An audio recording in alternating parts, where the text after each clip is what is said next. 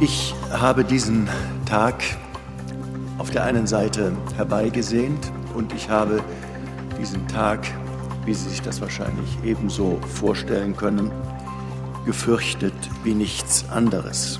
Das ist der Erzbischof von Köln, Rainer Maria Kardinal Wölki. Heute ist ein neues Gutachten über den Umgang mit Missbrauchsfällen in seinem Bistum vorgestellt worden. Wir schauen nochmal zurück auf die ganze Affäre, erklären euch, was in dem Gutachten drinsteht, was für Konsequenzen das jetzt hat und was Reformbewegungen wie zum Beispiel Maria 2.0 fordern. Außerdem horchen wir nochmal zum Mars, denn von dort hat der Rover Perseverance neue Voice Messages geschickt. Und wie wir klingen, wisst ihr hoffentlich schon länger. Wir sind Jens Lehmann und Leonie Schwarzer. Guten Tag. Hi. News Junkies. Was du heute wissen musst. Ein Info-Radio-Podcast. Jede Form von sexualisierter Gewalt führt bei mir und auch bei den Betroffenen, mit denen ich Kontakt habe, dazu, äh, dass das ganze Leben sich verändert. Sie schlafen schlecht, sie haben Schweißausbrüche, sie werden depressiv, ohne zu wissen warum. Ich selbst wache jede zweite bis dritte Nacht auf, weil ich denke, jemand steht neben meinem Bett. Ich wache nachts auf, weil ich das Gefühl habe, ich kann nicht mehr atmen, weil mein Mund so voll ist. Das ist Patrick Bauer. Er ist als Kind von einem Priester missbraucht worden und er schildert hier eindrücklich, womit Missbrauchsopfer ihr ganzes Leben zu tun haben. Ja, heute, wir haben es gerade eben schon gesagt, hat das Erzbistum Köln ein neues Gutachten zu Missbrauchsvorwürfen in der katholischen Kirche vorgelegt. Bei einer Pressekonferenz, da wurden knapp eine Stunde lang Verbrechen aufgezählt und Mitarbeiter der Kirche schwer belastet. Insgesamt listet das Gutachten mehr als 300 Opfer auf, die zum Teil jahrelang von Priestern und anderen Würdenträgern sexuell gedemütigt und missbraucht worden sind. Strafrechtlich reden wir hier von sexuellem oder schwerem sexuellem Missbrauch. Die Opfer sind meist Jungen unter 14 Jahren gewesen. Ein Großteil der Taten, der hat aber offenbar noch vor 1975 stattgefunden. Aber äh, erst seit dem großen ersten Skandal 2010 trauen sich halt auch immer mehr Opfer darüber zu sprechen. Ja, und die Liste der mutmaßlichen Täter umfasst allein in Köln rund 200 Namen. Und einige Kirchenvertreter werden in dem Gutachten deutlich belastet. Auch der schon verstorbene Kölner Kardinal Joachim Meissner, der soll viele der Täter in den Gemeinden gedeckt haben und damit in seiner Zeit als Erzbischof auch Dutzende Male gegen Kirchenrecht verstoßen haben. Genau, denn da im Kirchenrecht gibt es eine sogenannte Aufklärungspflicht ebenso wie eine Meldungs-, eine Sanktions- und eine Verhinderungspflicht. Eigentlich sind da genügend Fallstricke eingebaut. Mhm. Sogar eine Pflicht zur Opferfürsorge gibt es. Eigentlich logisch auch bei all der Seelsorge, die sich die Kirche sonst immer so gerne auf die Fahnen schreibt. Nur sind alle diese Pflichten oft genug verletzt worden, in diesem Falle eben von Meißner, um Täter zu schützen und damit ja wirklich auch kein schlechtes Licht auf die Kirche fällt.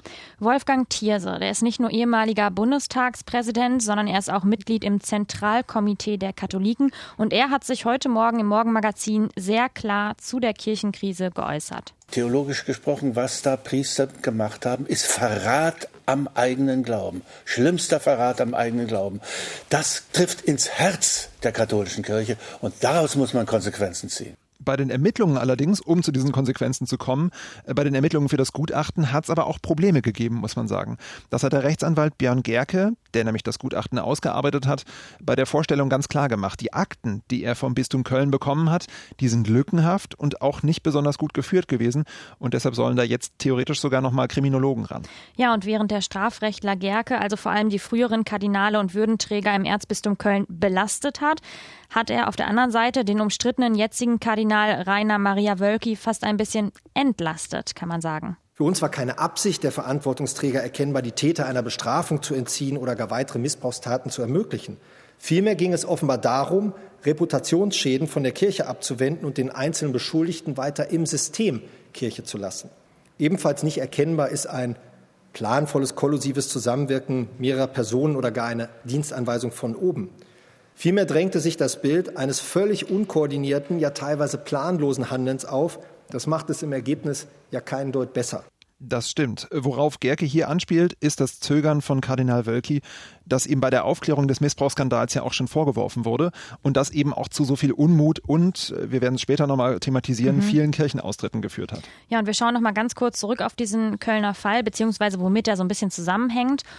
Und wir haben es eben schon gesagt, es gibt ja schon lange Vorwürfe und auch konkrete Fälle von sexuellem Missbrauch in der katholischen Kirche. Seit ein paar Jahren geht die Kirche mit eigenen Gutachten in die Offensive, also versucht, die Skandale aufzuklären. Auch im Erzbistum Köln ist das so, wo eben seit Jahren schwere Vorwürfe im Raum stehen. Darauf hat ja Erzbischof Wölki dann auch reagiert und wollte schon im letzten Jahr ein entsprechendes Gutachten für sein Bistum präsentieren. Das ist von einem Münchner Anwalt erstellt worden und auch da soll es massive Vorwürfe geben. Wölki hat dieses Gutachten aber plötzlich in die Schublade gepackt, also eine Veröffentlichung zurückgezogen, äh, hat von rechtlichen Bedenken und von methodischen Mängeln geredet.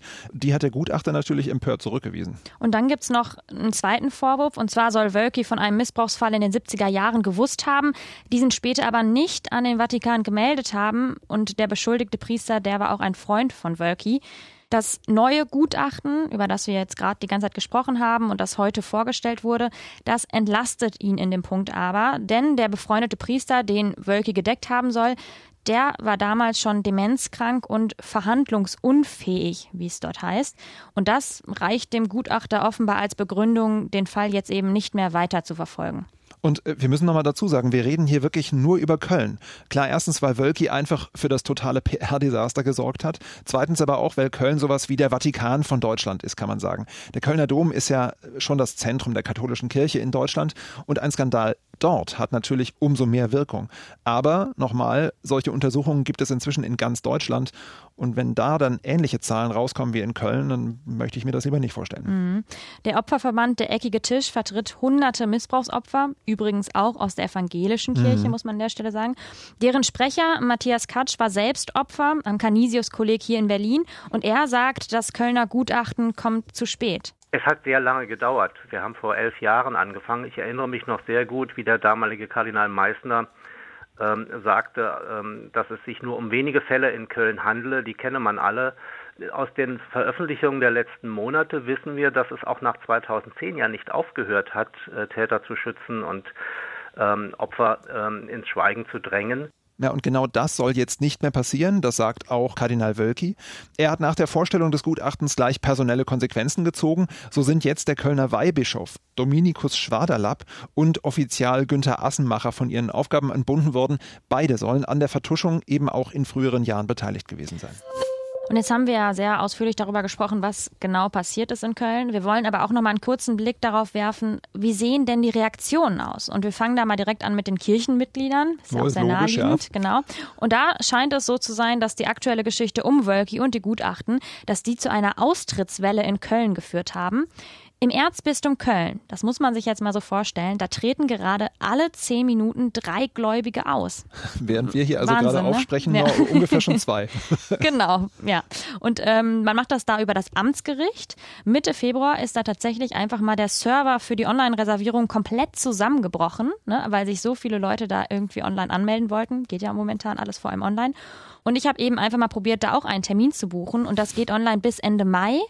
Und bis dahin ist tatsächlich komplett alles ausgebucht. Also ich könnte mir da jetzt keinen Termin machen, um aus der Kirche auszutreten. Und generell entspricht das ja aber auch einem Trend, muss man sagen, äh, das jetzt bezogen auf die katholische und die evangelische Kirche. 2019 haben in Deutschland jeweils mehr als eine Viertelmillion Christinnen und Christen ihren Austritt aus einer der beiden Kirchen erklärt.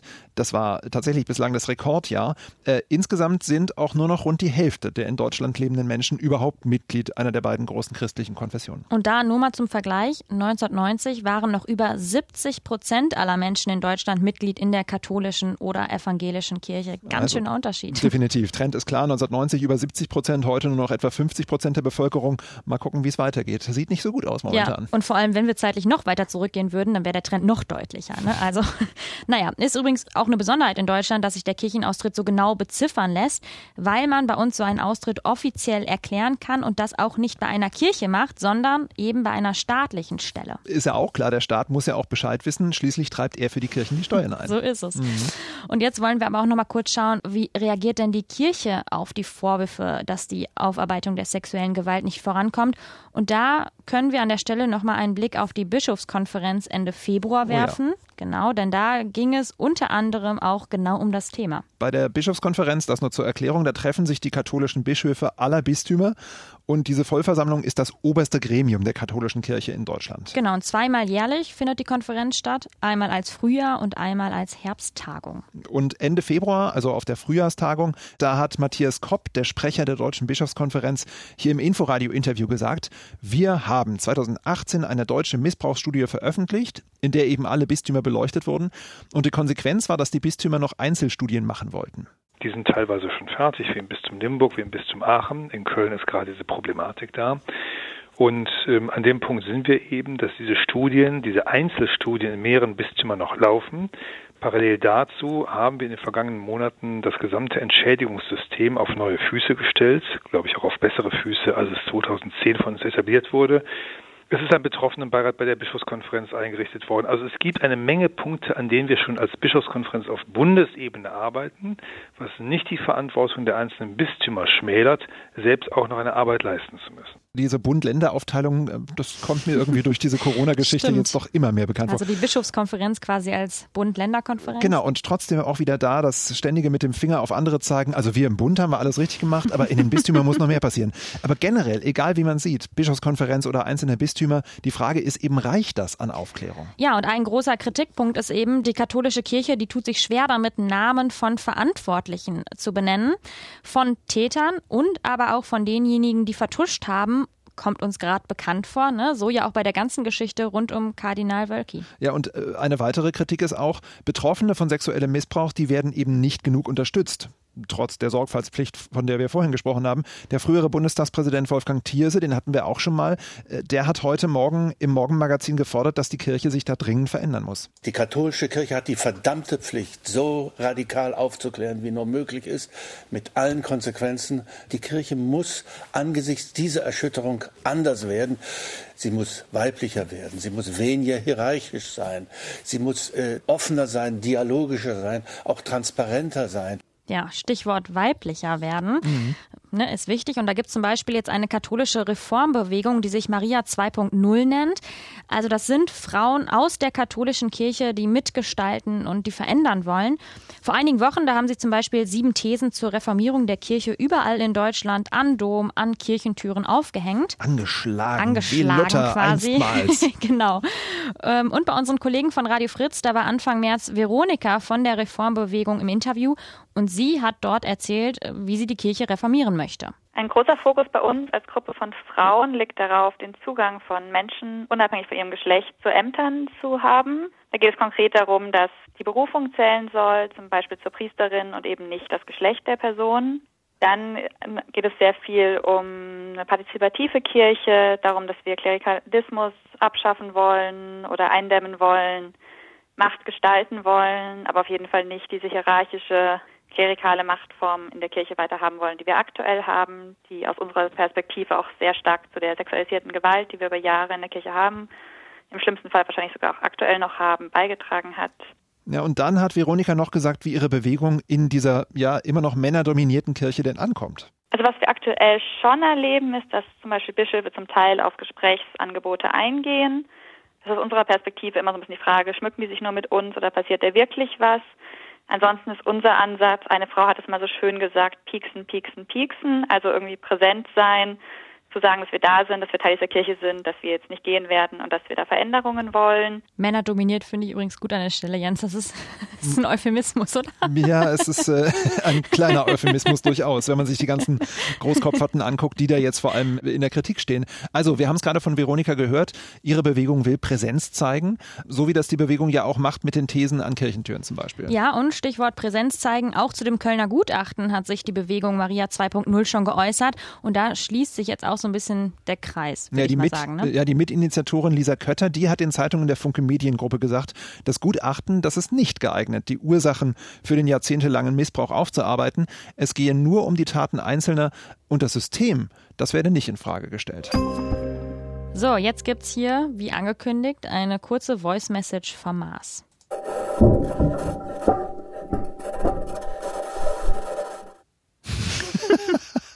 okay, Das äh, klingt jetzt so ein bisschen so, als ob ein Kind beim Topfschlagen äh, erst einen Plastik und dann irgendwie ein Metallding erwischt hat oder so. Ja, stimmt. Oder auch so ein bisschen wie unter Meer, finde ich. So als wäre es im Meer, so es gluckert uh, so. Ah, stimmt, ja, ne? genau. Es Diese hat so Unterwasseraufnahmen aus dem U-Boot, ne? Ja, genau. Oder Ultraschall klingt auch so ähnlich. Stimmt. Naja, ist aber im Gegenteil davon sehr, sehr weit weg von uns, denn der Rover Perseverance, der hat die erste Audiospur von einer Fahrt über den Mars zur Erde geschickt. Diese Aufnahme ist vor einigen Tagen bei einer 27 Meter langen Fahrt des Rovers entstanden. Wahnsinn. 27 Meter. Ich Ja. meine, da ist er so weit gekommen bis zum Mars und dort bewegt er sich dann nur 27 Meter weit. Naja. Vorher hatte das Fahrzeug übrigens auch schon Tonaufnahmen von seiner Landung und einem Lasertest zur Erde geschickt. Das klang dann noch schöner. NASA-Ingenieur Dave Gruel, der hat dazu gesagt, wenn ich diese Geräusche in meinem Auto hören würde, würde ich anhalten und den Abschleppdienst anrufen. Großartiges Zitat. Aber wenn man drüber nachdenkt, was man da hört und wo es aufgenommen wurde, dann ergibt es total Sinn. Er hat da auch schon ein bisschen recht, finde ich. ähm, ich habe es gerade schon gesagt, Perseverance hat schon mal Audioaufnahmen geschickt und Mhm. zwar auch äh, vom Wind auf dem Mars und die habe ich auch nochmal mitgebracht. Die klang nämlich so.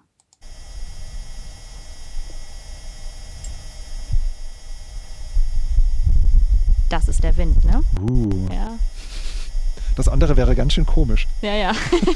Wer weiß, auf dem Mars. Oh Gott. Sehr elektronisch auf jeden Fall. Mhm. Also das Piepsen, äh, dieses elektronische Sirren, das ist auf jeden Fall der Rover offensichtlich und das andere tatsächlich der Wind vom Mars. Jetzt wissen wir also, äh, wie sich das in dieser dünnen Marsatmosphäre anhört.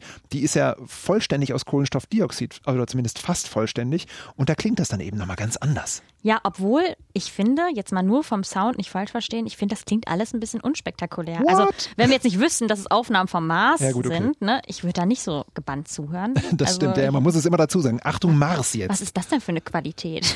genau, oh Gott, ist der Motor schon wieder Wer hat kaputt. das denn aufgenommen? Ja, genau.